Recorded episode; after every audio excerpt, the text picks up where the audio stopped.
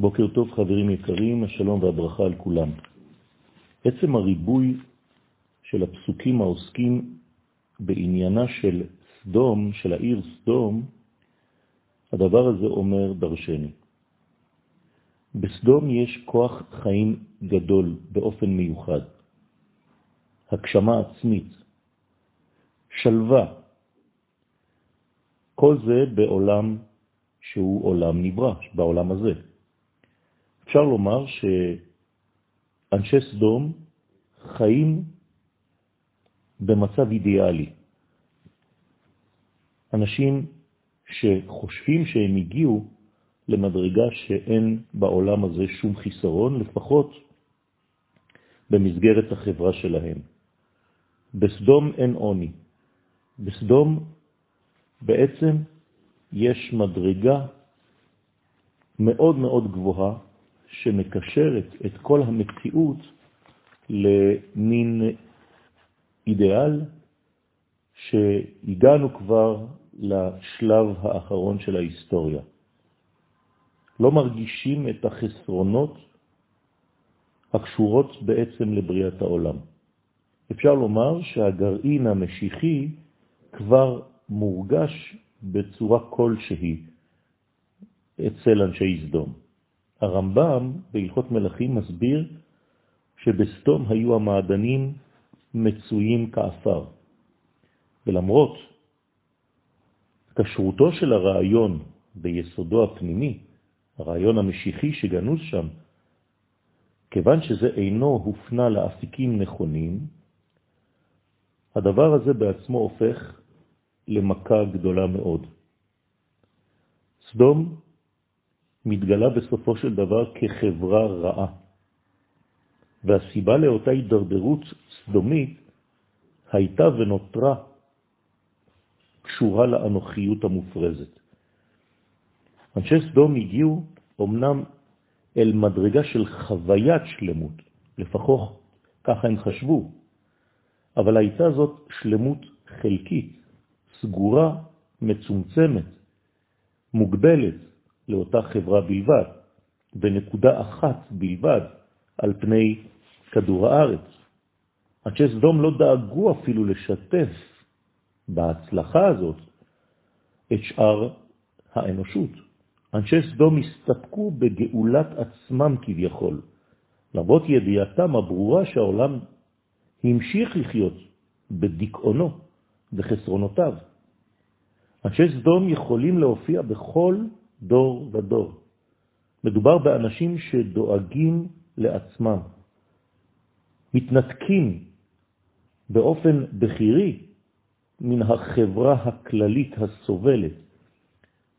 אנשים כאלה מוליכים את שאר האנשים שולל. סדום היא חברה אגואיסטית, שאינה דואגת אלא לאינטרסים של עצמה. גישה כזו מובילה לחוקק חוקים רעים בעיני השם. זה בדיוק מה שכתוב, ואנשי סדום רעים וחטאים לאדוני מאוד. למשל, היה איסור לתת צדקה על פי חוק בסדום.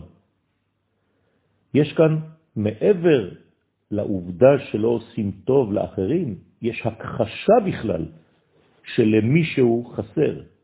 אנשי סדום לא רוצים להיפגש עם מושגים של חיסרון. אם יש חיסרון, לא אצלם. בחברה מושלמת אין צדקה, אין עזרה לחלשים כי אין חלשים. כולם צריכים להיות חזקים, אנשים שהגיעו לאידיאל, בונים חברה סגורה, אגואיסטית, וכשמופיע אדם כזה שיש לו חולשה, מיד הוא מודח, הוא מורחק מאותה חברה באופן מיידי. הדבר השני שנולד מאותה הכחשה של עולם חסר, הוא שחברה כזאת הופכת לשטופה בעריות. המשכב הזה, משכב זכר, ובעקבות גם כן החשיבה שאנשי סדום הגיעו לשלמות מוחלטת, זה בעצם מוביל לכך שאין צורך בהמשכת הדורות, בהעמידת הדורות, בהעמדת הדורות, כי אין דורות, לא צריך עוד דור, לא צריך עוד חיסרון, לא צריך עוד ילדים, כי ילדים פירושו של דבר חיסרון שצריך להשלים. ולכן אנשי סדום נמנעים בעצם מיחסים עם המין השני, ומעדיפים את היחסים בין אנשי אותו מין, כדי שלא תהיה בעצם התפתחות של אותה חברה, כיוון שלא צריך התפתחות של אותה חברה, כיוון שמבחינתם אותה חברה כבר הגיעה למצב האידיאלי המשיחי. זאת אומרת שבסדום אין לא עבר ולא עתיד, רק הווה. ויש לבלוע את ההווה הזה בכל הכוח, ליהנות מהחיים בהעצמת כל היצרים. יצר העריות מופנה איפה באופן טבעי כלפי המין הדומה ולא כלפי המין השונה. יחסים כאלה אינם מולידים לא תולדות, אלא רק הנאה עצמית בלבד. אני מזכיר שהגרעין היסודי היה עוצמתי ביותר, עד כדי החלת תקוות הגאולה השלמה. ואת הגרעין הזה חשוב לשמור מכל הרפש הסדומי. תקוות הגאולה, המשיחיות, העונג העליון, יצאו מן הקליפה של סדום והופיעו במציאות דרך דמותה של רות המואביה, שילדה בסופו של דבר את שושלת בית דוד.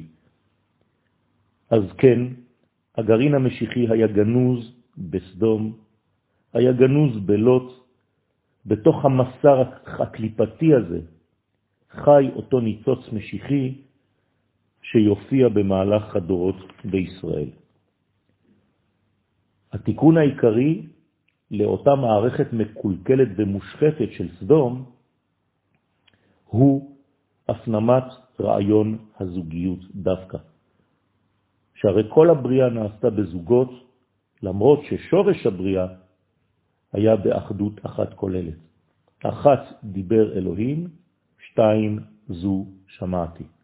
רק מערכת זוגית מסוגלת לגלות את האחדות המקורית כפי שהיא בשורש.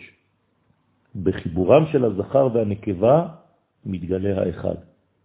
הטעות היסודית של אנשי סדום ושל דור המבול הייתה הבלטת האנוכיות על פני הזוגיות.